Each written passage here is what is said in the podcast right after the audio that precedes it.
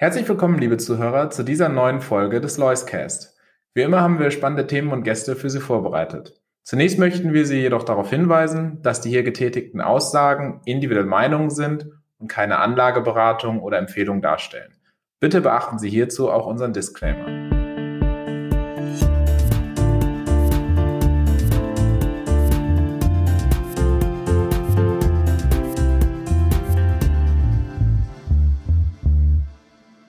Schönen guten Tag, meine Damen und Herren, und herzlich willkommen zur heutigen Folge des Loiscast. Heute hier mit mir zu Gast Herr Dr. Christoph Bruns und ausnahmsweise mal nicht aus Chicago, sondern vis-à-vis -vis hier im Frankfurter Büro der Lois AG.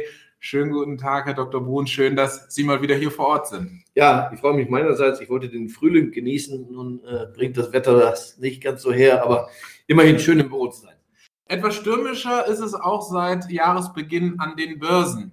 Besonders der Ukraine-Konflikt äh, überlagert da natürlich alles, aber auch grundlegende Themen wie Inflation, Zinsen müssen besprochen werden. Äh, fangen wir vielleicht mit dem an, was am pressierendsten momentan ist, die Einordnung des Ukraine-Konflikts und vielleicht auch damit verbunden eben dieses ganze Energiethema. Wie blicken Sie denn darauf? Es scheint ja so, als wenn sich da Deutschland ein wenig in eine ganz schöne Zwickmühle äh, navigiert hat. Ja, da haben Sie wohl recht, Herr Riemann. Man kann es nicht leugnen. Deutschland ist in einer unvorteilhaften Situation. Die Politik verschiedener Regierungen in den letzten 20 Jahren hat dazu beigetragen und der überraschende Konflikt, der Krieg in der Ukraine entblößt jetzt die Schwächen der deutschen Wirtschaftsordnung, die darin besteht, einen großen Industrieanteil zu haben. Aber die Industrie braucht viel Energie, um etwa Metall zu verformen oder Kunststoff äh, zu spritzen im Spritzguss.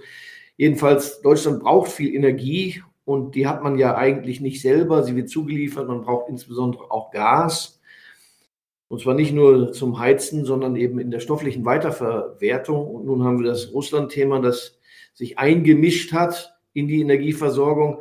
Also schwierig. Ich glaube, die Regierung entscheidet hier aber richtig. Wir können nicht heute auf morgen auf die Einfuhr russischer Gas- und Öllieferungen verzichten. Bei Gas vielleicht äh, gar nicht. Bei Öl möglicherweise, Kohle kann man das machen, kann man das ersetzen. Es bringt auch niemanden etwas, Deutschland stark zu schädigen, denn dann kann Deutschland auch niemandem helfen, sondern ich glaube, das macht die Regierung einstweilen richtig. Ungeachtet dessen, der Kapitalmarkt ist betroffen von der Angelegenheit. Die Unternehmen machen sich Sorgen. Die Lieferkettenproblematik ist ja nicht neu, aber erschwert sich nochmal. Beispiel, es gibt keine Kabelbäume etwa mehr aus der Ukraine die Autohersteller können weniger produzieren. Also da hat sich jetzt einiges angetürmt und ich fürchte, das hat dann zu Recht auch die Eintrübung am Aktienmarkt mit sich gebracht. Ja, das, Sie sprechen es an, die Eintrübung. Ähm, wir sehen hier natürlich schon auch äh, die Gefahr oder die Anleger sehen die Gefahr, dass wir wieder in eine Rezession laufen. Manch einer sagt, sie lässt sich schon gar nicht mehr vermeiden. Der Kapitalmarkt hat so ein wenig, äh, ja, in den letzten Tagen aber auch wieder positiv mal reagiert. Äh, wie würden Sie das sehen? Also es ist ja im Moment ein sehr ungewisses Szenario, aber es ist jetzt Rezessionsangst gerechtfertigt. Inverse Zinsstrukturkurve wird auch wieder diskutiert. Äh, und sind die Preise am Kapitalmarkt so schon richtig gestellt? Sind sie reflektiert? Sind diese Sorgen schon alle mit eingepreist oder ist es dann doch eher noch ein wenig Hoffnung, was in den Aktienkursen im Moment zu finden ist? Wenn man also den Blick der Volkswirte mal einnimmt, dann muss man befürchten, dass eine Rezession ante portas steht, wenn sie nicht schon da ist in Deutschland. Die Zahlen waren ja zuletzt auch die besten dort nicht für die gesamte Volkswirtschaft. Ich glaube, wenn man auf der konservativen Seite stehen will, muss man mal davon ausgehen, dieses Jahr wird ein Rezessionsjahr in Deutschland. Das haben die meisten Volkswirte noch nicht in dem Umfang vollzogen. Aber je länger der Krieg dauert, desto klarer wird das, denn es wird hier zu Einschränkungen kommen durch Lieferkette, durch auch höhere Preise, selbst wenn das Gas, das Öl da ist, dann sind die Preise mitunter nicht annehmbar, um Produkte zu geeigneten Kosten zu fertigen. Aber hinzu kommt ja, und das ist der Unterschied zu den Krisen der letzten 10, 20 Jahre, wir haben jetzt steigende Zinsen. Wir sind es ja eigentlich gewohnt, dass die Zinsen nur noch fallen. Das geht aber nicht mehr. In Amerika ist eine Zinswende vollzogen worden. Europa kann sich diesem Trend nicht ewig verschließen. Da haben wir also auf der Aktienseite Gegenwind, ganz eindeutig. Und das erklärt auch, warum die Börsen einen schwachen Jahresstart de facto ja haben. Wiewohl man sogar sagen könnte, wenn man bedenkt, was alles passiert ist, dann hätte man sich sogar negativere Auswirkungen vorstellen können. Nicht? Ich fasse das mal zusammen. Rezession, Krieg, steigende Zinsen, hohe Inflation. Das ist also ein Datencocktail, der relativ unverdaulich ist. Insofern äh, wollen wir ganz zufrieden sein mit den derzeitigen Entwicklungen. Klar ist aber, eigentlich hat die Wirtschaft Nachholbedarf aus der Pandemie insbesondere noch, würde der Krieg in absehbarer Zeit zu einem Ende kommen, wie auch immer geartet, dann hätten wir sicherlich einen großen Sprung nach vorne zu erwarten. Das Potenzial wäre wohl da. Allein, wer kann schon das Ende von Kriegen prognostizieren? Da muss ich leider dazu sagen, Herr Riemann, man ist in aller Regel viel zu optimistisch über die Dauer von Kriegen. Ich erinnere mal an den Ersten Weltkrieg, nicht? Der ging im Herbst los. Da hieß es, Weihnachten sind wir zu Hause. Und dann sind es noch weitere vier Jahre geworden. Ja, und äh, ein Thema, was mit Sicherheit auch zu Stabilität an den Aktienmärkten führt, ist eben die Knappheit an Investitionsgütern für den Privatanleger. Das Geld muss ja quasi in die Aktie und die Inflation sorgt dafür, dass der stetige Zufluss oder der Druck auf die Aktienmärkte sehr hoch bleibt. Jetzt hatten Sie es angesprochen, Amerika hat die Zinswende schon vollzogen in Europa ist man sich nicht so ganz sicher, was passiert. Aber wo kann man sich denn momentan noch verstecken? Wo kann man denn sein Geld noch zu vernünftigen Preisen anlegen, ohne zu hohe Risiken einzugehen? Ich vermute, dass das Thema Dividende wichtiger wird. Auch deshalb, weil es ja schon lange keinen Coupon mehr gibt. Aber zu dem fehlenden Coupon auf der Zinsseite kommt jetzt noch ein Kurseinbruch, denn die gestiegenen Zinsen an dem Kapitalmarkt sorgen ja dafür, dass die Anleihekurse böse unter Druck geraten wird. Also das wird ein sehr negativer äh, Jahresauftakt, aber es wird ein ganzes miserables Jahr für alle Rentenanleger sein. Diese Leute müssen eigentlich fliehen aus Renten. Das macht keinen Sinn mehr. Man hat eben jetzt äh, von beiden Seiten Ärger, keinen Coupon und Kursverluste. Das macht niemandem Spaß. Wer also irgendwelche Zahlungen braucht, der wird sich am ehesten an Dividenden orientieren und das äh, findet sich ja. Das ist auch das Schönste an der heutigen Lage. Die Dividendenrenditen sind eigentlich relativ üppig. In Europa wesentlich größer etwa als in den USA. Dort setzt man ja mehr auf die Themen Wachstum, in Europa eher Substanz und Dividende. Aber da findet man schon das eine oder andere geeignete. Und jetzt haben wir eben auch an den Börsen gesehen, dass äh, gerade technologieorientierte Unternehmen, Sie haben es gesprochen, mit dem Thema Wachstum etwas zurückgekommen sind. Jetzt die letzten Tage aber auch wieder eine Renaissance erleben. Sehen Sie da eher Nachkaufschancen oder sind Sie da weiterhin äh, auf der skeptischen Seite? Ja, zunächst mal, die amerikanische Börse ist ja nun Weltleitbörse. Sie hat jetzt verschiedene Phasen durchlaufen in den letzten Monaten. Seit November waren Technologieunternehmen schwach. Übrigens auch in Parallelität zu China, da hatten wir ja auch manche Einbrüche.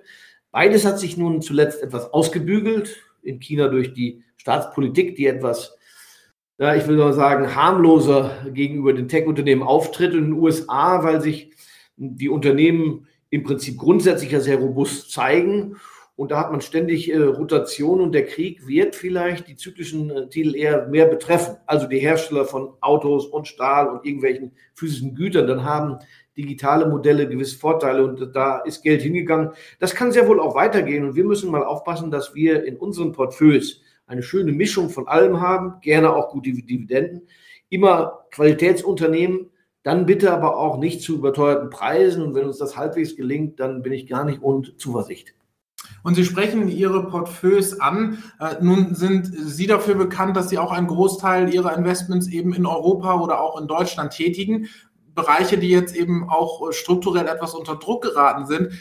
Wie passt das zusammen? Eben dieser kritische Blick dann doch auf Deutschland und Europa und trotzdem eben diese Positionierung in diesen Geografien. Ja, wir wollen dankbar sein, Herr Riemann, dass an der Börse nicht Länder gehandelt werden. Jedenfalls nicht an der Aktienbörse. Man kann darüber streiten, ob die Währung vielleicht das Preisschild für einen Wirtschaftsraum ist oder möglicherweise auch die Staatsanleihen, das Urteil der Welt über dieses jeweilige Land dann äh, kundtun. An den Aktienmärkten ist es ganz sicher anders. Da werden individuelle Firmen gehandelt. Es gibt keine zwei gleichen Unternehmen und die müssen auch individuell beurteilt werden. Da ist es gar nicht mehr so entscheidend, wo ein Unternehmen seinen Hauptsitz hat, zumal ja viele Unternehmen sehr international sind. Ich will vielleicht mal aus dem Stegreif äh, ein Unternehmen, nehmen wir mal eine Bayer in Leverkusen, die mag ihren Sitz ja in Nordrhein-Westfalen haben, aber das Geschäft ist überwiegend im Rest der Welt und das heißt in den USA, in China, in anderen Ländern auch. Bei vielen Unternehmen ist das so. Das heißt tatsächlich, wenn Sie heute gerade ein deutsches Unternehmen kaufen, dann können Sie eher sicher sein, dass Sie ein sehr internationales Geschäftsgebaren haben, denn die deutsche Wirtschaft ist immer exportintensiv und stark gewesen. Also da vermischen sich schon die Grenzen. Letztendlich bin ich aber der Meinung, man muss auch auf Preise und Bewertungen achten. Und da ist ganz eindeutig festzustellen, da hat Europa wesentlich günstigere Unternehmen zu bieten als der Rest der Welt, vielleicht mit Ausnahme Japans. Ist es aber nicht auch schon in den letzten Jahren so gewesen, dass Europa eben auch immer diese günstigeren Bewertungen mit sich rumgetragen hat? Sehen Sie da einen Katalysator, dass Sie vielleicht auch dieses Bewertungsdefizit irgendwie mal wieder aufholen könnten? Also man möchte es den Europäern wohl wünschen. Da wären vielleicht auch manche begleitende Maßnahmen wünschenswert in den einzelnen Ländern oder aus der EU, aber wie auch immer. Das ist möglicherweise nicht zu erwarten.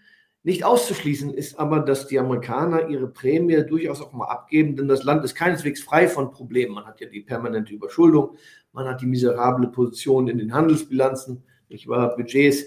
Das ist ja alles auch aus, völlig aus dem Lot gelaufen. Heute mag es wenige interessieren, kommt aber wieder. Man muss dann ständig die Schuldengrenzen erhöhen. Die USA sind inzwischen über 30 Billionen Dollar verschuldet, also Unsummen. Die Zinswende in den USA ist ja gekommen. Das heißt, für die Unternehmen wird die Finanzierung teurer und schwieriger, für den Staat auch.